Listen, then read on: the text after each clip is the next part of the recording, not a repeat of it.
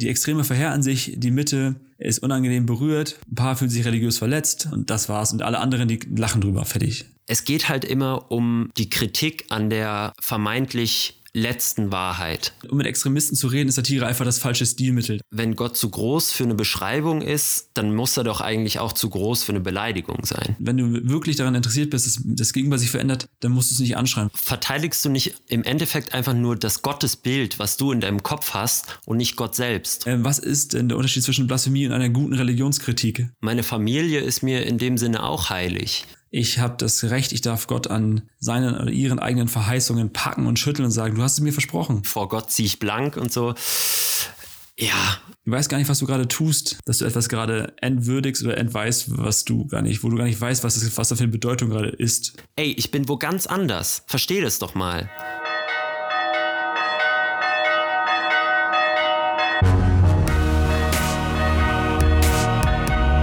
Kater Unser Begegnungen, die einen Sitzen haben. Moin und Servus, Freunde. Sehr schön, dass ihr da seid. Alles Gute zum siebten Katertag. Ich bin Patrick, Theologe und stolzer Vater.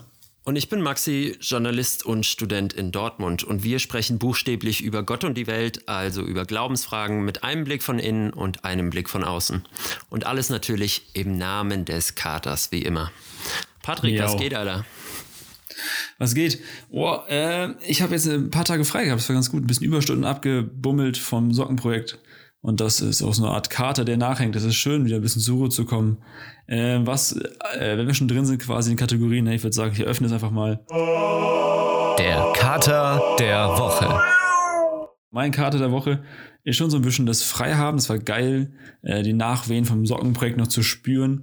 Aber ich hatte jetzt auch vor zwei Tagen äh, mit drei Freunden eine ziemlich geile Videokonferenz morgens um zehn, äh, halb, zehn. Das war eine sehr, sehr schöne Sache, mit sich, äh, mit Kollegen sich austauschen zu können, so ganz informell, spaßeshalber. Das ist einfach immer bei uns eine schöne, schöne Runde. Jo, Maxi, hängt bei dir noch irgendwas so richtig in den Knochen? Ja, mein äh, Kater der Woche ist nicht ganz so positiv wie deiner. Ich war irgendwie die letzten Tage echt genervt vom, vom Januar einfach. Der, der ganze Monat ist mir richtig auf den Nerv gegangen. Bei uns in Dortmund war dauerhaft schlechtes Wetter. Also es hat geschneit, ab und zu mal ein bisschen, ähm, hauptsächlich aber geregnet und wenn es geschneit hat, äh, ist es natürlich auch nicht liegen geblieben. Es war durchgängig grau, es wurde gar nicht erst hell und ähm, ja, an vielen Tagen bin ich nur mal einmal kurz raus. Der sogenannte Vernunftspaziergang, wie ich jetzt gelernt habe, fand ich ein sehr schönes Wort. Oh. Also, weil man abends ja, einmal sagt, ich habe mich den ganzen Tag noch nicht bewegt, dann gehe ich halt mal vor die Tür. Und selbst dann macht es keinen Spaß, weil es windig ist und kalt und eklig. Und ich wünsche mir jetzt einfach nur noch, dass der Frühling kommt. So nämlich. Bei uns ist halt zum zweiten Mal Schnee gefallen hier in Niedersachsen. Das war echt krass, das Gefühl, aber auch schön. Du musst dir mal einen Hund anschaffen oder ein Kind. Da bist du gezwungen rauszugehen. Das tut ganz gut. Da gibt es keinen Vernunftspaziergang. Da gibt nur, da Spaziergang manchmal eine Erlösung, sag ich mal. Ich hoffe, da habe ich noch ein bisschen Zeit, aber ich, äh, ich kriege ja bei dir mit, was äh, ja, lieber den Hund als das Kind. Ja, schenke ich dir. Ich schenke dir einen. Ich habe meinen auch gebraucht bei Ebay gekauft. Vielleicht ist auch noch einer für dich da. Vielleicht stehe ich eines Tages bei dir vor der Tür in Dortmund und habe einen kleinen Hundewelpen dabei. Dann kannst du selbst, nicht, äh, selbst du nicht Nein sagen. Hä? Das muss ich erstmal mit meiner WG ah, absprechen, ja, aber dann. Ja, Ein Welpe für euch. Dann immer noch nicht. Wollen wir gleich mal reinstarten? Uh, unser Thema heute ja. ist Blasphemie, ein Thema, was natürlich immer zwischen ähm, gläubigen und nichtgläubigen Menschen irgendwie eine, eine schmale, ein schmaler Grad ist und ähm, zu vielen Ärgernissen kommen, äh, führen kann. Mhm. Und ähm, deswegen haben wir auch gleich mal ein Wort zum Katertag rausgesucht. Das gute Wort zum Katertag. Unser Wort zum Katertag ist dieses Mal ein besonderes, weil wir es hören können. Es ist gleich an die gläubigen Menschen unter unseren HörerInnen es ist für manche vielleicht schon ein bisschen anstößig, aber genau, es soll ja ein Gesprächsanstoß sein, auch für uns. Und deswegen hören wir einfach mal rein. Es geht um den Song Dank dem Herrn, Dank mit U wie Danken beim Basketball von Caroline Kebekus. Ähm, kennt wahrscheinlich jeder Komikerin, äh, Satirikerin, die vor, ja, ich glaube, sieben Jahren oder so dieses Lied rausgehauen hat ursprünglich für eine Fernsehsendung bei einem irgendwie so einem Spartensender vom ersten, ähm, der, nachdem sie das Video aber produziert hat, gesagt hat, das können wir nicht im Fernsehen ausstrahlen und sie danach tatsächlich gekündigt hat. Hören wir mal rein, worum es dabei ging. Kirche ist für Ottos, was ist bloß mit Gott los? Hab ihn nie gesehen. Wer hat das grad gesagt? Mein Gott, hinterfragt. Das ist nicht drin, Blasphemie, glaub ich bin. Bei Gott geht der Punk Also Patrick, bei Gott geht der Funk ab. Blasphemie, ich glaube, ich spinne. Du hast das ganze Video gesehen, die, Yes. die Hörer und Hörerinnen können sich auf YouTube auch nochmal in ganzer Länge reinziehen. Äh, was kam dir in den Kopf, als du das gehört hast? Oh, das ist, äh, also Blasphemie an sich ist ein Thema, wo ich äh, immer entspannter werde, weil ich eine große, als, äh, als Christ habe ich eine, ich finde, habe ich habe eine große Freiheit bei dem, weil ich am Ende Gott nicht verteidigen muss für irgendwas, sondern das sein Ding ist. So. Ich glaube, der ist groß genug, der ist alt genug, der kann, oder sie ist alt genug, wer auch immer Gott ist, kann damit umgehen. So ist äh, eine These. Ich finde es witzig, sie hat äh, coole Wortspiele, so, das muss man erstmal auch zugeben, sie hat witzige Wortspiele. Aber ich denke mir, hätte man sie auch sparen können, ja, also muss sie auf Kosten von anderen Leuten oder so, ja, muss ich Leute so provozieren. J, kannst du machen, musst du nicht, habe ich gedacht. Aber ist okay. So, es ist ein guter Einstieg für unseren Podcast, deswegen bin ich ihr in diesem Punkt äh, einfach dankbar. Was ist dein, dein Gefühl gewesen oder dein, ja, dein Gefühl ruhig? Ich fand es natürlich auch, also ich habe auch bei einigen ähm, Stellen gedacht, wow, okay, das ist jetzt schon krass so. Sie leckt an einem Kreuz, sie, ähm, sie hat so eine Nonnenkutte an, die sie dann so hochhebt von einem Altar, irgendwie vor Gott zieh ich blank und so.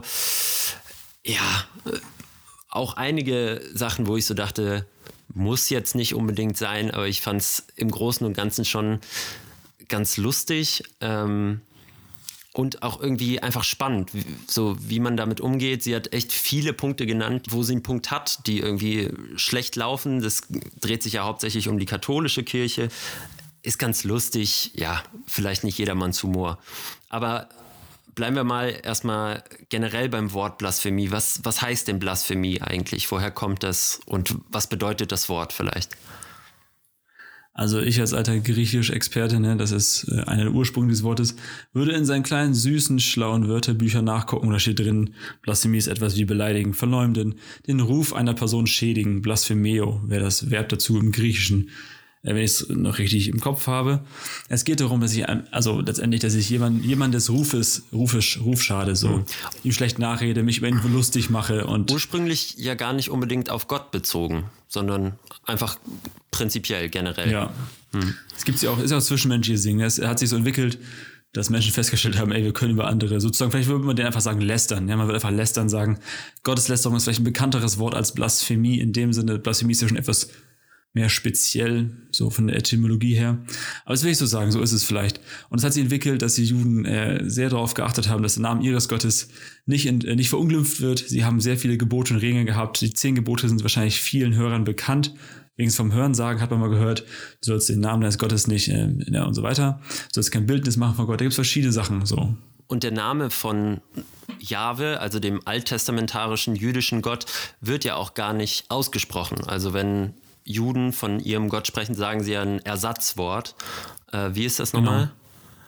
Adonai Genau, und heißt einfach Herr. Herr, anstatt halt Ja. quasi den Namen ihres Gottes zu benutzen, ähm, Genau. weil sie quasi dauerhaft in der Angst gelebt haben oder leben, sie könnten ja Gotteslästerung betreiben, also den Namen Gottes irgendwie in einem falschen Kontext benutzen und deswegen benutzen sie ihn lieber gar nicht. Ja, und genau so, also falsch benutzen, da war eine riesen Angst vor und es ist auch gar nicht klar, wie man den genau ausspricht. Ah, okay. Das ist ein sehr, sehr kryptischer Name. Das, also, jedenfalls, äh, ich weiß nicht, wie es ein, wie für einen orthodoxen Juden ist, ob der es immer anders kann als Westeuropäer, aber so wie ich das gelernt habe, ist es gar nicht so einfach und überhaupt nicht klar, wie der genau betont wird und wie es genau ausgesprochen wird. Ja, weil die Vokale wurden im Hebräischen quasi für uns Westeuropäer nachträglich oder für die ganze Welt nachträglich eingefügt und eingefügt. Deswegen ist es nicht so safe, wie man es aussprechen müsste. Und dann spreche ich es lieber gar nicht aus und sage stattdessen einfach mal her. Ah, ja. So Adonai. Fertig. Und es ist auch, also so ist so ein bisschen die Tradition, ja. Ja. in der Beschäftigung damit, ich habe mich ja auch ein bisschen vorbereitet, woher dieses Wort kommt und was es damit auf sich hat, auch wo das in der Bibel vorkommt. Mhm. Im Vater Unser kommt es ja zum Beispiel auch vor. Da wird ja gesagt, geheiligt werde dein Name. Also natürlich kommt und, das ja. Wort Blasphemie nicht vor, aber dieses, dieser, diese Anspielung mhm. auf den Namen Gottes. Und Jesus, ähm, da gibt es mehrere Stellen, zum Beispiel bei Matthäus 12, da sagt er auch, also man soll den Heiligen Geist, er spricht da zum Beispiel vom Heiligen Geist, nicht lästern und ähm, dem wird auch nicht vergeben, der das tut. Also es mhm. ist schon eine Art von Tatsünde oder es ist jedenfalls auf jeden Fall was Schlechtes, irgendwie schlecht über Gott zu sprechen. Ganz interessant fand ich, im Mittelalter ähm, haben sich auch die Könige und Fürsten dann so als von Gott auserwählt oder von Gottes Gnaden gesehen. Das heißt, eine Beleidigung des Königs ja. war auch gleichzeitig eine Beleidigung Gottes und hat dann bei den meisten ähm, zwangsläufig zur Todesstrafe geführt, die es in manchen Ländern auch heute noch gibt für Blasphemie. Da kommen wir vielleicht später noch zu. Und heute, wie gesagt, benutzt man es ja eher für, mhm. also man benutzt es für Gotteslästerung, aber auch für die Lästerung über gläubige Menschen oder Religionsgemeinschaften. Also auch wenn ich mich über Christen an sich lustig mache, würde man, glaube ich, auch von Blasphemie sprechen. Ja, es ist schon so ein Begriff, der auf jeden Fall religiös gefärbt mhm. ist. Wenn ich jetzt über dich lästere privat, würde man nicht sagen, dass es Blasphemie ist, sei denn Leute halten dich für eine Gottheit, sondern mhm. würde er sagen, ey, der hat über Maxi gelästert. So. Um es vielleicht konkret zu machen für, für, die, für euch ZuhörerInnen gerade, mir fallen da zwei Stories ein, äh, wenn ich an Blasphemie denke, die ich erlebt habe oder so, oder die ich gerade denke. Einmal war ich bei der Theater, bei einer Theaterinszenierung dabei, wo ein Freund von mir äh, sein Bachelorstück aufgeführt hat quasi und ich habe hinterher mit abgebaut. Und da waren auch seine KommilitonInnen dabei und haben auch mit abgebaut und das war in der alten Kirche so ein Stück. Und da hat eine der Kommilitonen angefangen, also nachts um zwölf, der mit ähm, Flasche Wein und Bier da abgebaut in der Kirche, hat die angefangen auf dem Altar zu tanzen, so, aber ein bisschen sexy mhm. zu tanzen. Das war einfach eine Kunststudentin so, ne? Ohne Vorurteile zu haben. Und einfach so. Und da dachte ich mir, mhm. ey, geh da runter, so, hör auf. Da, da wurden bei mir irgendwie fand ich sehr schön, mich zu beobachten, wie da meine religiösen Gefühle angetriggert wurden, weil ich dachte, mhm. du weißt gar nicht, was du gerade tust. So, ich, ich, ich bin mir sicher, da fällt kein Blitz vom Himmel, der Gott ist in sich entspannt alles gut und trotzdem finde ich, ist das etwas, dass du etwas gerade entwürdigst oder entweist, was du gar nicht, wo du gar nicht weißt, was, das, was da für eine Bedeutung gerade ist. So, das war eine Geschichte. Also geht es da eher ja, drum, sorry, ganz kurz, geht es da eher drum, ja. quasi, dass sie dich beleidigt hat? Oder dass sie die Institution Kirche beleidigt hat? Oder dass sie Gott selbst beleidigt hat? Nee, mich nicht. Also dich in deinem Gefühl? Mein Gefühl wurde irgendwie angetriggert aber die, die kannte mich nicht, die wusste auch nicht, dass ich Pastor bin, also gar nichts. Deswegen, also es, sie war einfach quasi nur ein bisschen überdreht quasi und hat irgendein Podest gesucht und da war ein riesiger Steinaltar. Und für mich ist das eher, dass ich in diesem Symbol, in, diesem, in der Kirche vorne was ganz viel Heiliges sehe, so für mich. Ein besonderer Ort und dann ist es wie bei anderen wahrscheinlich auch, wenn jemand anderen, anderes seinen Fußballplatz pflegt, äh, wie, wie, ein, wie ein Herzstück und jemand kommt und jätet das um, würde der genauso ausflippen so ein Gefühl war es. Ich glaube, mhm. Gott ist ja nicht verletzt durch, das ist, das ist, Gott ist kein Kind. Das ist die eine Geschichte. Die andere ist, ein Freund von mir, der äh, Insta- und TikTok-Pastor, sag ich mal so grob, der hat bei TikTok ein Video hochgeladen, ähm, wo er über Christenverfolgung in Afghanistan erzählt. Und das mhm. ging viral bei TikTok, weil äh, ganz viele Afghanen sich gemeldet haben, wie er dann so über ihr Land reden könne, über ihre Kultur und ihre Religion. Das würde gar nicht stimmen, dass da Christen verfolgt werden und so. Das sei mal mhm. dahingestellt, ne, bei, wenn die auf dem Platz zwei sind vom Weltverfolgungsindex und so. Aber es war nicht sehr spannend, also zu, zu sehen, wie andere Menschen äh, auf einmal elektrisiert werden, weil jemand etwas über ihr Land und über, Glaub, über ihren Glauben und ihre Kultur sagt. Und sie das Gefühl haben, sie müssen etwas verteidigen und rechtfertigen. Ja. Aber war das über ihre Kultur? Also hat er irgendwie gesagt, die, die Moslems machen das oder war es. Nee, nee, nee. Schon wertschätzend fair. Man würde sagen, gut sachlich dargestellt, dass Christen in Afghanistan verfolgt werden. Punkt. Und andere Leute haben es aber gleich viel größer gesehen. So, Christen werden nicht verfolgt und bla, bla und so. Aber es ist so eine Geschichte, die mir gerade dazu eingefallen ist. Ja. Das sind so die beiden Stories, die mir gerade hochkamen, wo, wo es vielleicht für euch als HörerInnen auch konkreter wird. Was ist es eigentlich so? Weil abgesehen von mal ein paar dummen Sprüchen in der Schule oder so, oder in der Uni oder mal ein paar Jesus-Jodel, die man mal liest und die witzig sind, hat man ja nicht so viele Berührungspunkte mhm. irgendwie. Mein wo du gerade Afghanistan sagst, Afghanistan ist eins der acht Länder, wo auf Blasphemie auch die Todesstrafe steht. ähm, Ah. neben Pakistan, Nigeria, Saudi-Arabien, dem Iran, Mauretanien und Brunei. Aber in 70 Ländern, unter anderem auch in Deutschland, Ja. gibt es immer noch ähm, Blasphemie-Paragraphen. Also es steht immer noch im, im Gesetzbuch, in Deutschland im Strafgesetzbuch, Paragraph 166, dass, ich kann es mal kurz vorlesen, ich habe es mir rausgeschrieben, es sind bis zu drei Jahre Freiheitsstrafe für denjenigen, und jetzt zitiere ich, der den Inhalt des religiösen oder weltanschaulichen Bekenntnisses anderer in einer Weise beschimpft, die geeignet ist, den öffentlichen Frieden zu stören. Siehst du mal, wir sind leider, leider beide keine Juristen, aber es ist ein schöner Paragraph. Aber ich finde es krass, bis zu drei Jahre hätte ich in Deutschland nicht gedacht, dass du in den Knast gehen kannst, weil du irgendwas sagst, was andere Leute in ihrer religiösen Überzeugung verletzt. Das ist ja erstmal okay. Es darf bloß den öffentlichen Frieden nicht stören. Das war, glaube ich, das, was, der, was die interessiert. Genau, das ist nämlich das, was den eigentlich so absurd macht, weil das heißt ja, du kannst sagen, was du willst, solange sich niemand drüber aufregt, ist es nicht illegal. Es würde Ah. erst dann illegal werden, wenn der öffentliche Friede gestört wird. Das heißt, wenn sich genug Leute finden, die sich daran stören und die vielleicht, keine Ahnung, auf die Straße gehen oder versuchen, dein Haus anzuzünden oder sonst was. Ja. Das macht ja überhaupt keinen Sinn. Es muss ja um das gehen, was gesagt wird und nicht um die Leute, die sich mal mehr, mal weniger Ja. angegriffen davon fühlen. Und Das ist spannend, das, was im deutschen ähm, Strafgesetzbuch steht. Ich, das wurde irgendwie irgendwann nach dem Zweiten Weltkrieg da verfasst. Vermutlich auch, weil vorher Menschen in der, im Nazi-Regime sich für Gottkönige gehalten haben oder Götter abgeschafft haben, aber selber wie Götter lebten so. Und dann hat man Religion mal schön verankert und so ein Ding, dass es ja nicht wieder passieren kann. Ja. Findest du das denn sinnvoll, dass der Staat sich da einmischt und sagt, man darf Leute nicht aufgrund ihrer Religion beleidigen oder sowas? Also, dass man die Religion da so raus, raushält, nicht raushält, sondern Hervorhebt dass man oder die so? Religion da so hervorhebt. Genau. Also ich, ich bin überhaupt juristisch völlig, ne, völlig blind, sag ich mal. Ich habe da keinerlei Ahnung. Ich weiß nicht, was da sonst ist. Man müsste es ja auch im Kontext sehen, ob dann andere Überzeugungen, andere Dinge auch genauso hervorgehoben oder betont werden. Ich finde das in jedem Fall gut, weil das für Frieden sorgt, im Optimalfall. Deswegen, alles, was im Frieden förderlich ist, würde ich sagen, bin ich dafür. Und ob es Religion ist oder nicht, ist mir egal. Aber wenn A, Leute nicht dadurch beleidigt werden und B, ein öffentlicher Friede gewahrt wird, finde ich das erstmal konstruktiv für ein Miteinander, weil das ist die Aufgabe von Politik, uns zu guten Taten anzureizen. So habe ich es irgendwie in Erinnerung, ja. Ja, aber die Religion wird ja in dem Paragraphen auch speziell nochmal herausgehoben. Also Blasphemie ist ja in dem Fall auch allein juristisch äh, ein anderer Straftatbestand und kriegt eine andere Gewichtung als sonstige Beleidigung. Beleidigung.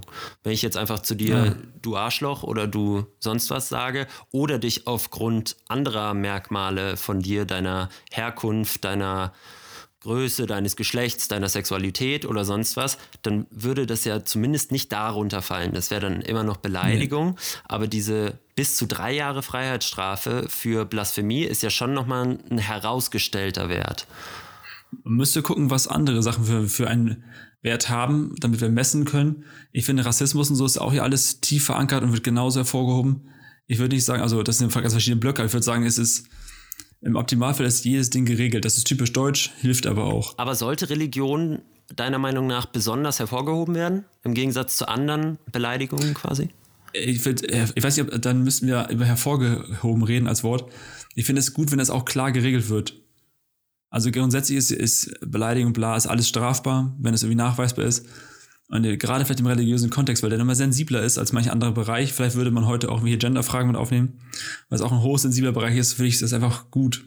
Und äh, ich finde, Religion ist schön offen, wenn, wenn der Religion das Wort steht, dann ist es ja auch erstmal tolerant gegenüber anderen Religionen. Dann kann ich auch kein Hindu dissen oder so oder in Katholiken oder ich weiß nicht was. Ne? Jemand vom Flage- fliegenden Spaghetti-Monster beleidigen, das ist dann ja alles drunter gefasst. was passieren kann, wenn Leute sich blasphemisch beleidigt fühlen, sich und ihre Religion, hat man ja ganz prominent in Frankreich gesehen, jetzt auch zuletzt erst im Oktober letzten Jahres, wo der Geschichtslehrer Samuel Paty ermordet, enthauptet wurde, glaube ich sogar, von ähm, einem radikalen Islamisten, der gehört hat, nur von, von anderen Leuten, ich glaube sogar übers Internet, dass dieser Lehrer im Unterricht Mohammed-Karikaturen gezeigt hat und ihn aufgrund dessen dann ermordet hat. Ähm, und noch bekannter ist ja der Anschlag auf das Satire-Magazin Charlie Hebdo, auch in Paris 2015 war das, wo die auch mehrere dieser Satiriker, also Zeichner dieses Magazins, ähm, ermordet haben. Das finde ich halt schon krass. Also, und da finde ich, hat Religion halt auch so einen herausgestellten Wert, weil es geht halt immer um die Kritik an der vermeintlich letzten Wahrheit, an die diese Leute glauben. Das sind natürlich einige Beispiele, wenige Beispiele, aber es ist schon krass, was Religion einfach anrichten kann. Ja, da sind wir mitten, da sind wir deep drin im Game. Ja, da wird die Frage, Huhn oder Ei, ne? Hat die, hat die Religion das angerichtet, hat, hat Satire das angerichtet, was ist, wo hat es angefangen? Natürlich waren es, waren es am Ende religiöse Attentäter, die das gemacht haben. Und dann müsste man auch fairerweise sagen, ne, dass, dass es in jeder Religion immer Extreme gibt. Es gibt immer Links- und Rechtsextreme in jeder Religion. Das waren in diesem Fall jetzt vielleicht Muslime. Nächstes Mal sind es die Christen oder vor 500 Jahren waren es die Christen wie übel oder so vor 800 Jahren vielleicht eher. Das ist die Frage, ne? Also, also da, da wäre ich zum Beispiel froh, wenn im Grundgesetz Dinge geregelt sind. Allerdings kannst du Satire nicht verbieten. Das hat ja auch Böhmermann schön gezeigt vor ein paar Jahren mit Erdogan, dass Dinge einfach auch gesagt werden dürfen und müssen und so. Mhm. Und ich, so, da wäre die Frage für mich, also Satire hat ihre Funktion, hat ihre Berechtigung auf jeden Fall. Ich bin Fan davon, auch für sehr viel Freiheit in Satire. Ich glaube, um mit Extremisten zu reden, ist Satire einfach das falsche Stilmittel. Da kannst du nicht Witze machen auf deren Kosten sozusagen und hoffen, dass, die, dass, dass, dass da was passiert. Du kriegst vielleicht eine gutbürgerliche, gebildete Mitte mit Satire. Sobald du es aber öffentlich machst, und das ist heutzutage immer der Fall, hören es Extreme und die gehen damit anders um. Und deswegen ist es so, auch bei Caroline Kebekus, um den Callback zu machen, würde ich sagen, ja, das, deine Kritik ist berechtigt und ich als als Pastor, als Christ kann ich gut einordnen, wegatmen und sagen, ja, lass mal, hab viel Spaß, du hast viel Zeit in dieses Video gesteckt, um es am Ende dann nicht zu veröffentlichen über Fernsehen. Herzlichen Glückwunsch. Ich würde vermute, dass andere ChristInnen das einfach persönlich nehmen oder echt Leute tief verletzt werden. Ich denke mir, wenn du wirklich daran interessiert bist, dass das Gegenüber sich verändert, dann musst du es nicht anschreien, weil wenn du jemanden anschreist, äh, verändert er sich nicht, genauso wie Viren sich nicht verändern, wenn wir sie anschreien. Aber sind es denn nur die Extremen, die sich davon beleidigt fühlen? Das nicht, aber die sind extrem die, die, äh, die mit Taten zurückschlagen, sozusagen. Würde ich, also wenn es mhm. um Charlie Hebdo geht oder so, oder auch in Deutschland Attentate gab oder dann im Frühjahr im Mittelmeerraum, dann sind es auf jeden Fall die Extreme, die darauf äh, mit Gewalt antworten. Und das will ich nicht provozieren. So, da muss ich, da, also ich als Patrick würde lieber einen Witz runterschlucken, als zu sagen, ich verletze einen Menschen tief oder provoziere ihn zu echt üblen Taten, zu, für die er verantwortlich ist, aber. Ja, ja. verstehe ich einerseits. Andererseits finde ich, die Provokation der Extreme daraus dahingehend, dass man sie aus ihrem Kaninchenbau irgendwie herauslockt und sie an die Öffentlichkeit bringt und dadurch sie quasi lockt und sie merken ja. oder die Öffentlichkeit merkt, ey, diese Person ist extrem, weil sie sich so krass über sowas aufregt und da gar nicht mit umgehen kann. Ich würde sagen, das ist ein Stück weit auch Aufgabe von Satire und noch allgemeiner gefasst von Gesellschaft, dass man die Extreme herausgreift und sich selbst von denen distanziert. Also dass man sie sichtbar macht. Verstehst du, was ich meine? Ja, herauslocken, sichtbar machen, ja. Ich, ich glaube, Extreme sind sichtbar. Äh, herauslocken ist für mich eher ein. Die Frage ist, wie gehe ich, also es gibt Extreme, wie gehe ich gut mit ihnen um? Wie kann ich sie einbinden? Und ich würde gerne, äh, natürlich so ein Extreme äh, eingegrenzt werden in ihrer Macht oder in ihrem Verhalten. Ich möchte nicht, dass Leute sie hochsprengen oder anderen was antun, aber ich weiß nicht, ob die richtige Methode ist, sie durch Witze oder durch, äh, durch irgendwelche Songs an die Oberfläche zu locken, sozusagen. Das ist, ich, ich finde, fast ein perfides Bild. Ähm, weil ich glaube, so wirst du Extreme nie gewinnen. Du wirst sie nur noch verhärten in ihrer Front und das finde ich ungeschickt. Ich finde, wir müssen über aufpassen, heute ist ja die Blasse, große, große Blasphemie-Folge, ne? So, äh, was ist denn der Unterschied zwischen Blasphemie und einer guten Religionskritik? Mhm. Also wenn es darum, also Caroline Kebekus in ihrem Video spricht offensichtlich dumme Dinge an. Also Dinge, die im Christentum vor allen Dingen oft falsch laufen, wo man auch, wo ChristenInnen auch, auch super Vorlagen bieten für Witze. Fertig. So. Aber wenn ich, äh, dann ist die Frage, das ist meine Herzenshaltung. Will ich einfach nur Witze machen über andere, auf deren Kosten Klicks generieren? Und Geld damit verdienen? Oder will ich wirklich äh, niveauvoll Religionskritik üben? Weil das wäre für mich, wo ich sage, ja, das ist dran, das ist wichtig. Ohne diese Kritik kann Religion sich nicht entwickeln. Und das ist bei Karin Kebekus äh, ziemlich sicher nicht der Fall. Ich würde eher sagen, die Mitte oder die, die, die extreme Verheer an sich, die Mitte ist unangenehm berührt, weiß, sie hat recht, aber kann es nicht sagen. Ein paar fühlen sich religiös verletzt und das war's. Und alle anderen, die lachen drüber, fertig. So. Gut, mal abgesehen jetzt von Caroline Kebekus, vielleicht ist es halt, Menschen haben unterschiedliche Möglichkeiten und unterschiedliche Wege, ihre Meinung kundzutun. Ja. Komiker machen Witze. Und wenn Komiker was über Religion ansprechen wollen und kritisieren wollen, ja. machen sie einen Witz darüber. Das ist ganz selbstverständlich. Auch wenn sie über Politik, wenn sie was an Politik stört, dann machen sie einen Witz über Politik. Ich finde, jeder, der beweist, dass er über sich selbst und seine Einstellung lachen kann, der zeigt, dass er nicht extrem ist. Genau. Und jeder, der sich darüber aufregt und sich so sehr, ich kann mir ja auch die Faust in der Tasche ballen und zu Hause sitzen und es nicht gut finden.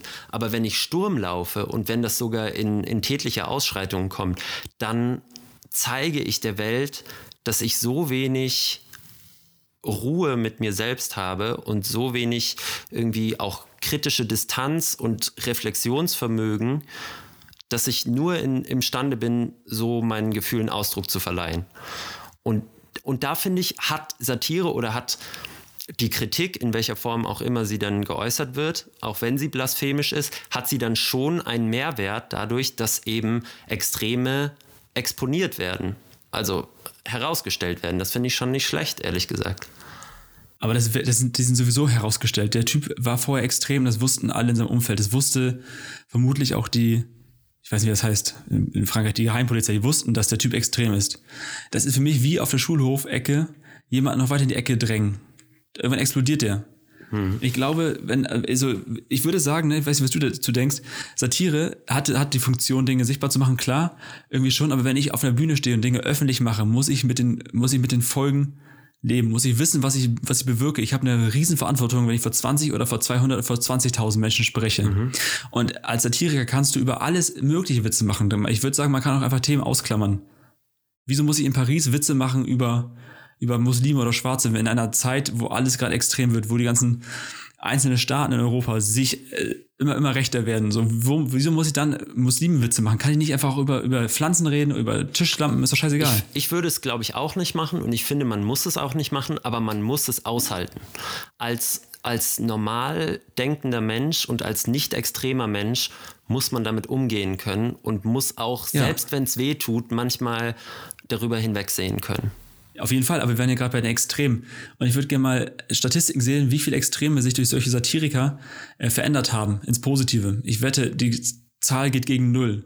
Genau, darum geht es aber auch nicht. Das ist ja nicht die Funktion. Das hast davon. du aber gerade gesagt. Es ist Funktion, dass Dinge sichtbar werden und dass Leute Bescheid wissen über Leute. Und ich würde sagen, dadurch machst du es nur noch schlimmer. Die Mitte muss es aushalten, bin ich, bin ich ganz bei dir. Mhm. Aber die Extreme, die es hören, die werden dadurch ja nur noch mehr, nur noch, nur noch mehr verdreht und mhm. angestachelt, würde ich sagen ist nicht clever. Das kannst du aber auch gerne anders sehen. Also, das ist ja die große Blasphemie-Folge. Wir sind gerade schon bei Extrem bei Satire angekommen. Ist ja auch spannend, wohin sich so ein Gespräch entwickelt. Eine Frage, die du vorhin schon aufgeworfen hast, ganz kurz, ist die Frage, kann Gott überhaupt beleidigt werden? Ja. Es gibt ja diesen Gedanken von, äh, Gott ist größer als alles, was wir uns vorstellen können und alles auch, worüber wir sprechen können.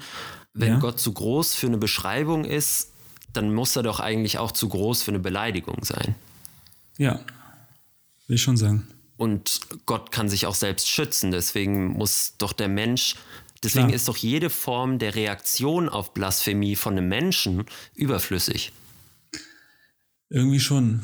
Also ich glaube, eine Reaktion ist das erstmal, es zeigt was bei Menschen an. Es ist eine Art Anzeiger, wenn ein Mensch auf etwas reagiert. Das muss man erstmal wahrnehmen. Wenn jemand wütend wird, äh, zeigt es über etwas, was in ihm ist. So, ich glaube, Gott hat damals Gebote gemacht, um, äh, weil er das erste Mal so mit so einem Volk interagiert hat, musste irgendwie klar werden, der Typ, die Typin, wie auch immer, die ist echt mächtig, die hat, äh, die ist größer, die ist, un, die ist unfassbar. Wir kriegen sie nicht in Begriffe, nicht in Schemata, wir kriegen sie nicht irgendwie eingegrenzt. Und dieses, das muss irgendwie greifbar sichtbar werden, deswegen gab es Gebote, Regeln und so weiter. Deswegen lässt er nicht mehr Namen und so, bla.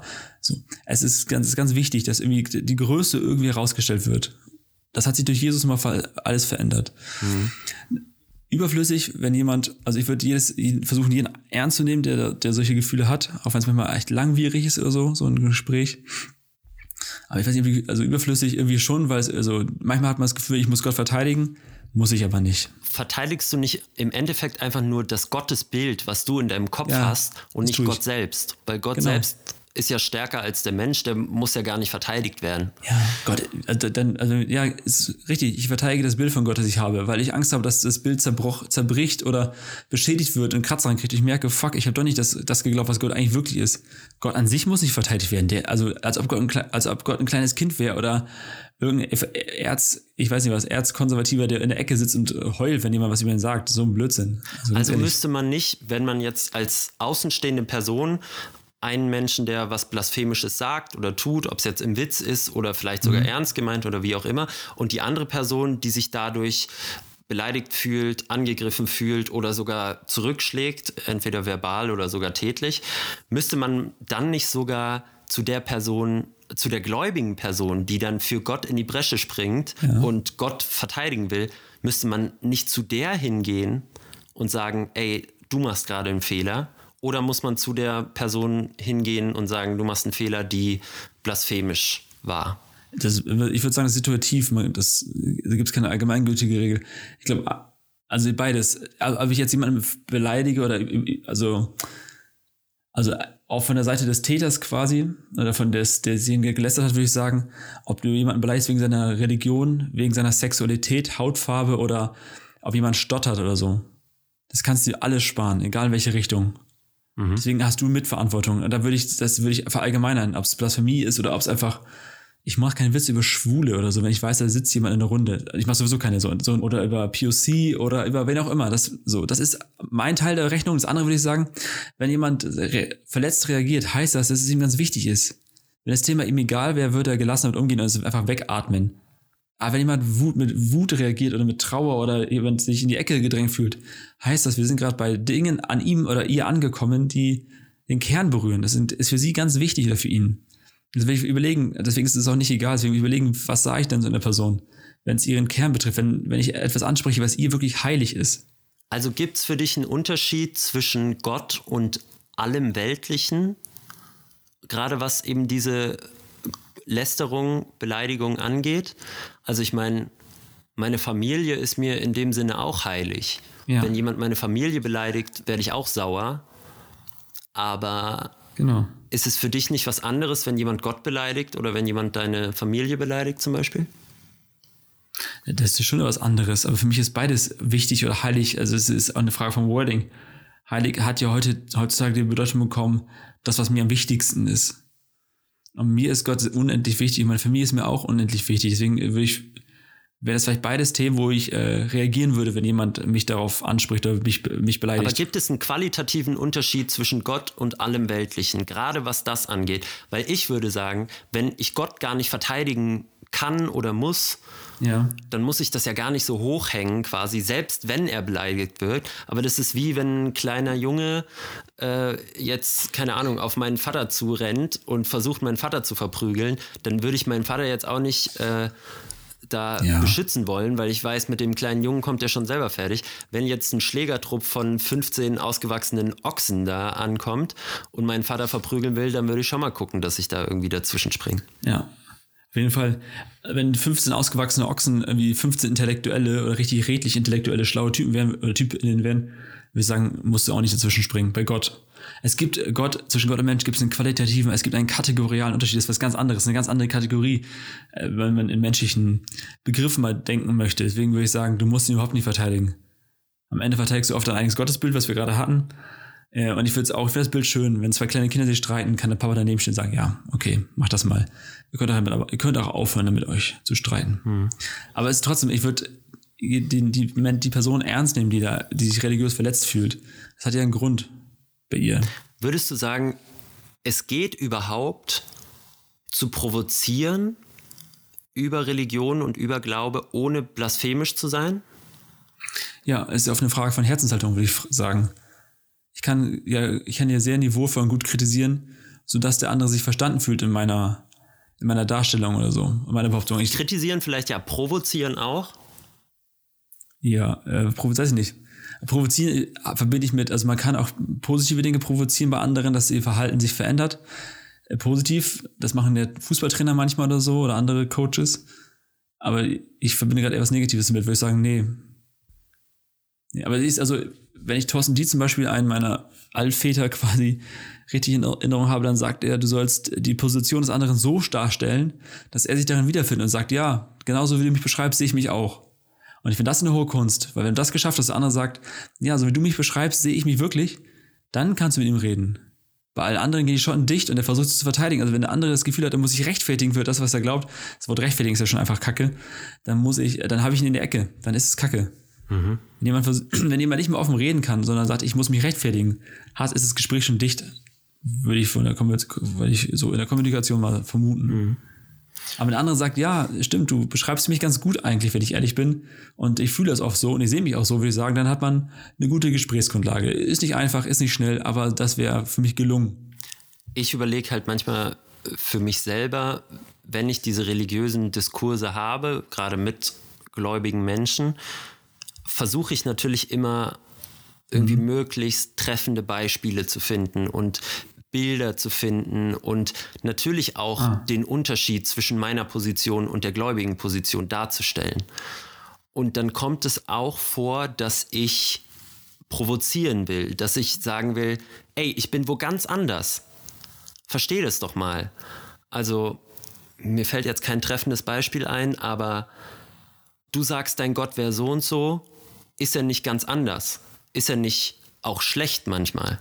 Das sind Fragen, die ich dir auch schon mal gestellt habe, die natürlich in gewisser Weise provokant sind. Weil wäre dein Gott ein schlechter Gott, dann würdest du wahrscheinlich nicht an ihn glauben. Aber ist es dann notwendigerweise immer blasphemisch? Das ist wahrscheinlich eine Frage davon, wie du, wie du es wirklich gemeint hast, wie, wie ich es aufgenommen habe. Am Ende ist immer eine Frage von Deuten. Also ja, die Frage ist für mich ja, was, was, was will ich damit darstellen am Ende? Also wa- was ist mein Ziel? Wenn ich provoziere, um den anderen zu zeigen, dass ich überlegen bin in meiner Haltung, meine Frage schlauer ist als das, was er jeweils antworten kann, würde ich sagen, ist die Provokation fehlgeleitet. Wenn ich, wenn ich wirkliches Wachstum quasi provoziere oder so, dann würde ich sagen, es ist, kann, man kann, kann es auch gelingen. Aber da muss Beziehungsebene stimmen, ich glaube, bei Provokation. Ein Trainer, der mich anstachelt, der mich zu Höchstleistung reizt, ist ein genialer Trainer. Aber ein Trainer, dem ich das Gefühl habe, der macht sie mich lustig oder der will nur zeigen, dass ich es nicht kann, dann ist es, ist es durch, dann bringe ich Kackleistung auf den Platz. Also, und ich finde es aber gut, also, wie du es gerade gesagt hast, das muss ja für mich keine Provokation sein. Wenn du sagst, ey, ich habe einen ganz anderen Punkt, versteh das doch mal. Das ist für mich keine Provokation, sondern eher ein, eine Selbstmitteilung, die sagt, ey, ich bin auf ganz woanders. Hör mir mal zu, so nach dem Motto. Ja, lass es mal klar, klar kriegen, dass zwischen uns echt eine Distanz ist in diesem Thema. Das finde ich nicht provokant. Okay, Provokation, dann hatten wir Kritik eben schon, da meintest du, dass wenn das auch gut vorgetragen ist und äh, fundiert ist, dann ist es auch okay. Wie sieht's aus mit so diesem typischen Klagen an Gott? Also was ja auch zum Teil in der Bibel vorkommt, was Ja. man auch von großen Theologen, auch Martin Luther und so immer wieder hört, dass die Gott ganz hart angeklagt haben für das, was schlecht läuft, sowohl in ihrem Leben als auch in der Welt. Würdest du sagen, das ist eine Form von Blasphemie? Gott anzuklagen? Nee, Gott nee. zu sagen, was er alles schlecht macht und was scheiße läuft? Okay, ihr müsst wahrscheinlich überlegen, wie wir das Wort Klage gerade hören. Also ich habe es gerade, also ich denke sofort an, an, an den biblischen Kontext, wie du ihn gerade beschrieben hast. Und das sind, so wie ich das lese, alles super viele ehrliche Menschen in dem Punkt, die einfach Gott anschreien, weil äh, sie das Gefühl haben, dass er oder dass, dass Gott einfach ihre Versprechen nicht hält. Dass er sich oder sie sich in der, sorry, ich weiß nicht genau, wie man Gott gendert, ich glaube im Schreibstil macht man es einfach mit dem Sternchen, Gott Sternchen, dass, ähm, dass Gott seine eigenen Versprechen nicht einhält und man schreit ihn an oder schreit sie an und sagt, warum nicht und so, was ist los bei dir? Siehst du mein Leid nicht? Wieso greifst du nicht ein? Und ich würde sagen, das ist, das ist eine sehr, sehr gesunde Form, äh, mit, seinem, mit seiner Situation umzugehen, zu sagen, mein Leid hat eine Adresse, ich habe das Recht, ich darf Gott an seinen oder ihren eigenen Verheißungen packen und schütteln und sagen, du hast es mir versprochen. Ich bin hier, ich brauche das jetzt. Hilf mir. Das finde ich eine sehr, sehr gesunde Form. Aber es gibt auch die Form von Klage, wo man sagt, komm, Also das ist eine. Das zweite wäre für mich die Form, wo ich sage, ja, lass mal einfach sammeln, wo Gott einfach ein Versager ist oder wo ich, wo ich das Gefühl habe, mit meinem kleinen menschlichen Verstand, ich könnte Gott irgendwie aushebeln mit einer cleveren Frage oder mit einem cleveren Spruch oder so, wo ich sagen würde, ja, komm, das ist nix, Kumpel. Ja, aber das ist ja ganz interessant. Also man könnte das so interpretieren, wie du das gemacht hast. Es ist keine Blasphemie, weil ich es ja eigentlich gar nicht so meine. Man könnte natürlich auch sagen, natürlich ist es Blasphemie, wenn ich Gott sage, wie schlecht er ist und wie schlecht das alles läuft hier und ähm, was er alles falsch macht, indem es natürlich äh, Lästerung quasi der, der Allmacht und der, des Gottesbildes ist, das aus der Bibel gewonnen wird und das durch die Theologie ähm, ver verbreitet wird quasi. Wenn man das sagt, dann müsste man aber, könnte man ja einschränken, dass Blasphemie gar nicht immer was Schlechtes ist. Ja, ich doch, ich glaube, vom, vom, Wort, vom Wortsinn her ist Blasphemie immer was Schlechtes, weil es um Rufschädigung und Lästerung geht. Ich glaube, also, so wie ich es bei dir gerade gehört habe, würde ich das nochmal anders verstehen. Also man könnte sagen, natürlich könnte der Ruf Gottes durch so eine Klage geschädigt werden, wenn alle hören, dass Gott in dem Leben dieses Menschen nicht gewirkt oder nicht gerettet, gerettet hat, können wir schon sagen. Ich finde es aber eher äh, interessant oder faszinierend, weil dadurch nochmal ein Bereich Gottes beleuchtet wird, der vorher dunkel war. Also ein Gott, der, der mir fremd ist, der nicht wirkt, ein Gott, der nicht tut, was ich will. Dieser Bereich wird dick unterstrichen durch eine Klage. Und das finde ich eigentlich ziemlich cool und in, fern von jeder Blasphemie. Ich finde es lustig, dass du eben schon angesprochen hast, Gott, er, sie, man weiß es ja nicht genau.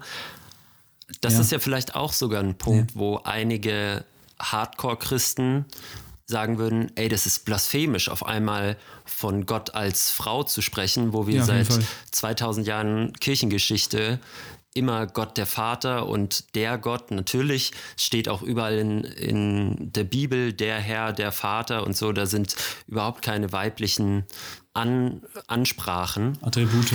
Ja, Attribute vielleicht schon, die man raushören könnte, aber keine, also in der Ansprache von Gott ist natürlich sehr männlich geprägt. Ähm, also selbst darin sehen manche Leute sicherlich schon eine Blasphemie.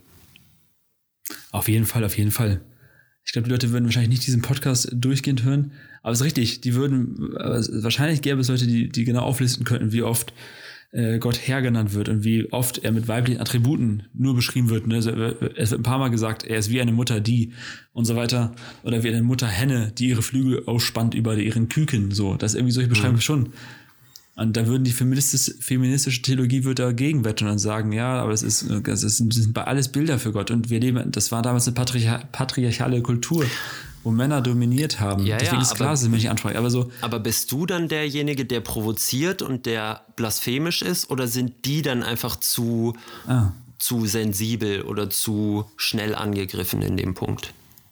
Ich glaube, sie haben x Jahre Lebensgeschichte hinter sich und Prägung, deswegen ist es erstmal so, wie es ist. Ich würde eher sagen, dass ich versuche, kontextsensibel und milieusensibel zu sein, weil ich vermute, dass viele HörerInnen von uns diese Ansprache ganz nett finden oder die es darauf sensibilisieren, deswegen mache ich das. Und vielleicht würde ich in einer Gemeinde, wo ich predigen darf oder so und wo äh, Gott her ist, würde ich einfach genauso sprechen. So, da würde ich eher sagen, da bin ich, er ist Chamäleon, so, ich kann mich anpassen. Apropos Chamäleon anpassen, wir haben schon äh, jetzt eine gute Zeit ge ge ge geschnackelt hier miteinander. Machen wir eine Abschlussfrage und dann wechseln wir rüber zu einer neuen Kategorie heute, Freunde. Ich habe eine harte Frage zum Abschluss, Au. die für manche Leute vielleicht sogar wehtun kann.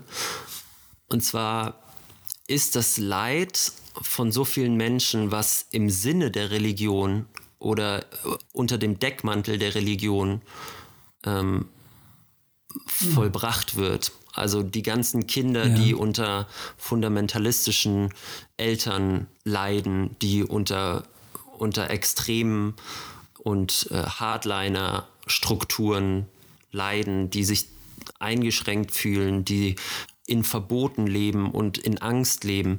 Ist das nicht die größte Blasphemie von allen? Alter, ist eine schöne Frage. Richtig geile Frage. Vielleicht schon, ja. Also wenn das, wenn wir am Anfang das Wort definiert haben als Rufschädigen, verleugnen, also sofort ursprünglicher Rufschädigen, würde ich sagen, der Ruf Gottes wird massiv geschädigt, wenn Menschen anfangen, so zu leben und das äh, religiös zu begründen, zu sagen, Gott will das so, das muss so, oder also würde ich sagen, das ist tief krank.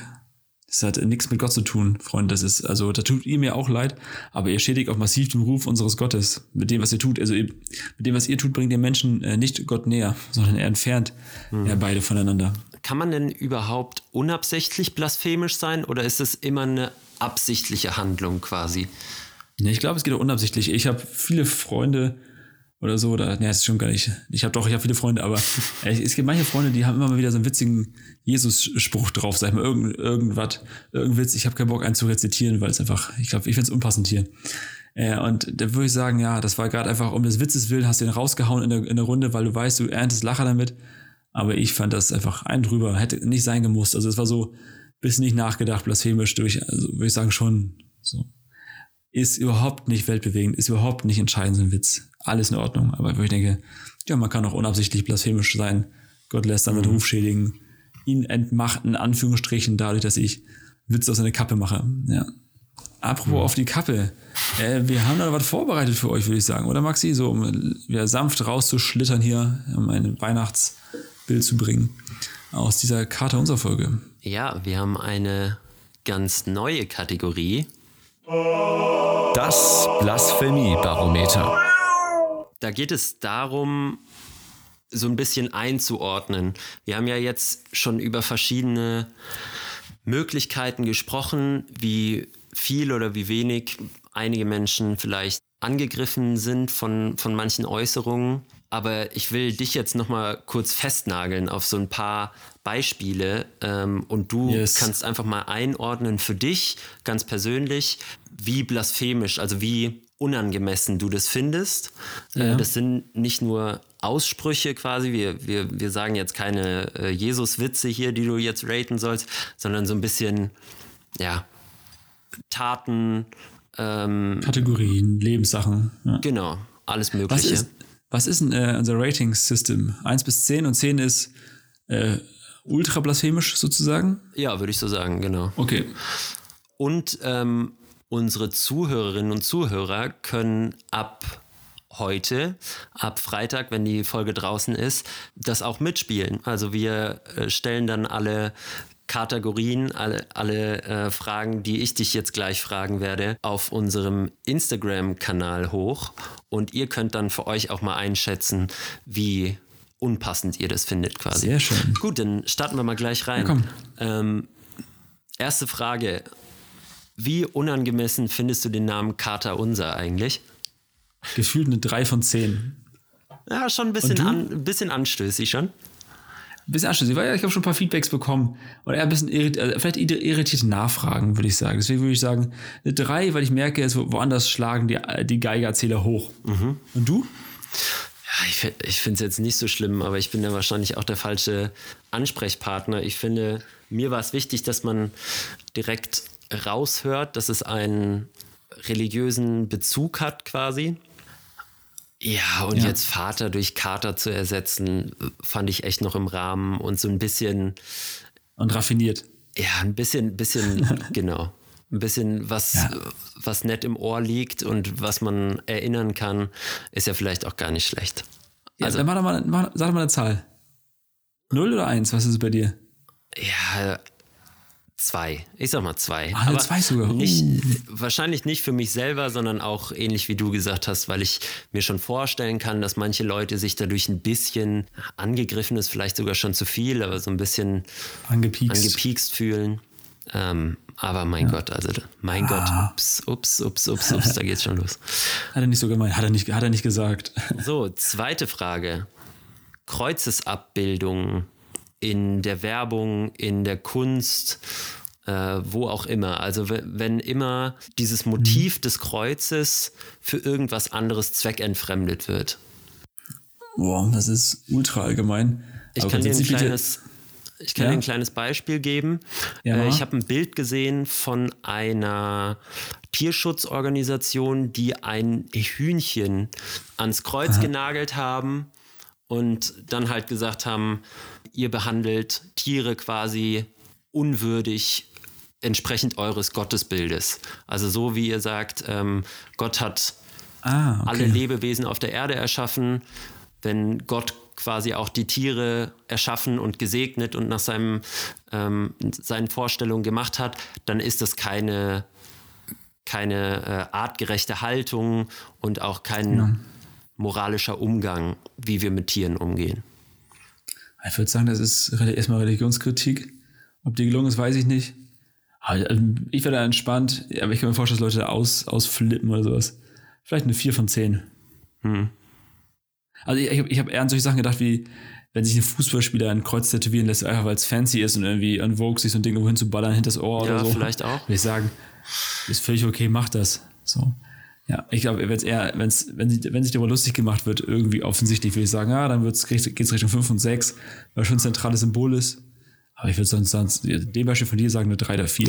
Oder auch so in der Werbung, wenn immer irgendwie einer gut ist oder es gab mal diese Parfümwerbung, wo einer so einen Heiligenschein hatte, so ein Typ und ja. sowas. Wie, wie würdest du das einschätzen auf der auf dem Barometer? Ich glaube, ganz entspannt, eine 2. So, das will ich, will ich sagen, das geht darum, irgendwas zu, zu, zu verstärken, zu verdeutlichen. Okay. Ja. Gut, dann kommen wir mal ein bisschen ans Eingemachte. Drittens, Proteste vor oder in Kirchen. Ah, ja. Kann dir auch ein kleines Beispiel geben.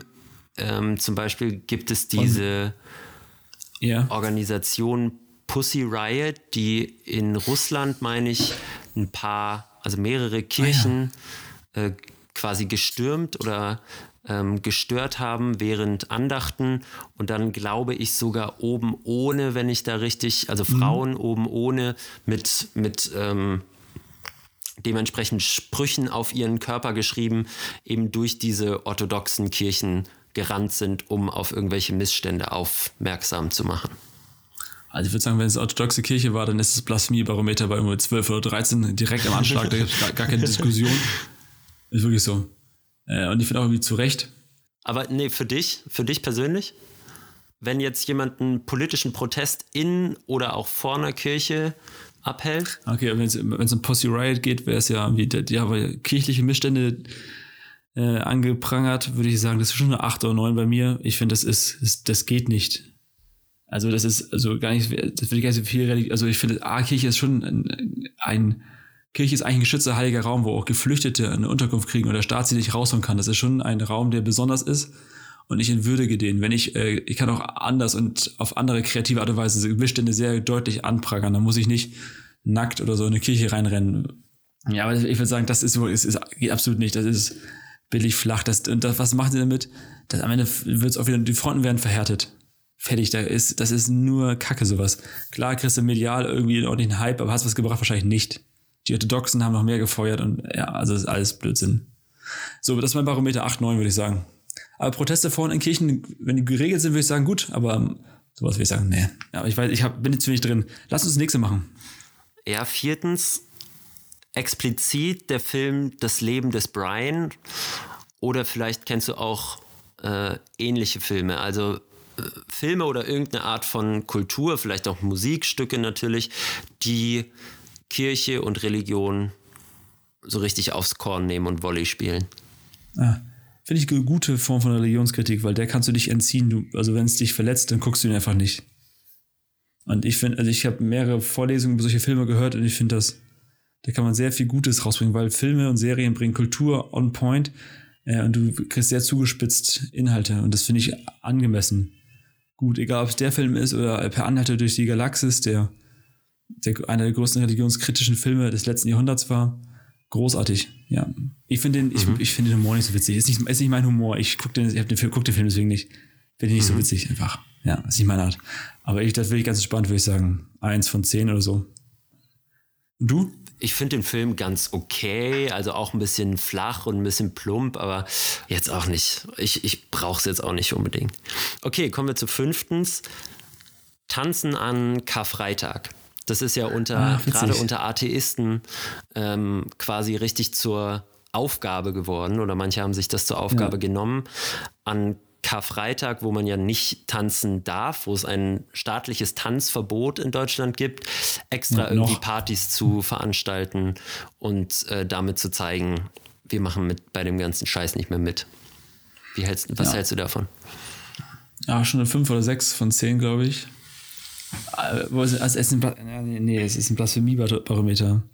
Es, also es hat für mich nicht viel, es hat für mich nicht viel mit Gotteslästerung zu tun, sondern eher mit Säkularisi Säkularisierung, dass die Welt immer äh, von Gott entfernter wird sozusagen und das ist einfach ein Zeichen dafür, dass Gott keinen Bezug hat mehr zu vielen Menschen oder viele Nee, Menschen keinen Bezug zu Gott. Also Aber sagen. verletzt dich das, wenn Leute das machen? Also äh, stört das deine religiösen Gefühle persönlich? Äh, jein. Also ich komme aus einer Tradition, wo das nie so Thema war. Also das war für uns nie so Punkt. Das war eher, für uns war immer Karfreitag eher ein ruhigerer Tag. Ja, wenn jemand anders gestorben ist, mache ich auch keinen auch keinen riesen Rambazamba drumherum und äh, kipp mir auch nicht an die, in die Rüstung oder so. Deswegen haben wir es auch nicht gemacht, irgendwie so eher. Aber ich war, weil wir, weil der Tag für uns Bedeutung hat.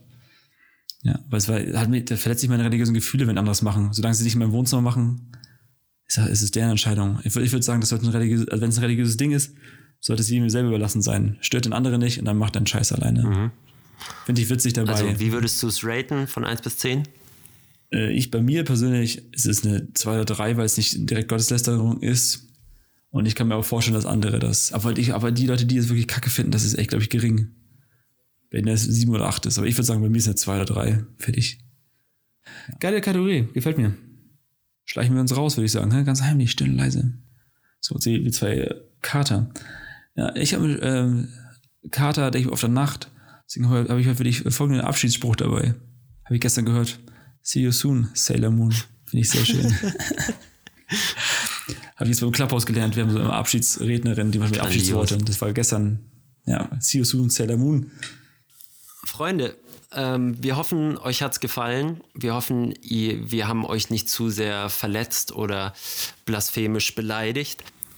Wenn es euch gefallen hat, wenn ihr vielleicht noch irgendwelche Anmerkungen habt, wenn ihr euch doch angegriffen gefühlt habt oder ihr irgendwas zu der Folge sagen wollt, schreibt es uns auf Instagram, äh, schickt uns auch immer gerne Sprachnachrichten, meldet euch bei uns und ähm, kommt mit uns in die Diskussion. Das ist uns total wichtig und das haben wir sehr, sehr gerne. Ansonsten, Patrick, was ist zu sagen? Liken, teilen, weitermachen. Ne? Uns hilft das wirklich, wenn ihr aber einfach sagt, ey, die 20 Sekunden habe ich über. Falls ihr bis jetzt gehört habt, ne, seid ihr echt, seid ihr Insider von Kater Unser, dann lasst immer ein paar Sterne dabei beim Apple Podcast. Das hilft uns einfach im Ranking der Podcasts. Äh, Bibel TV hat schon hochgeratet, von daher mega. So, äh, das war's jetzt aber auch. Jetzt reißt auch jetzt alle, alle raus hier. Tschüss. Bis denn dann. Tschüssi. Bis denn dann.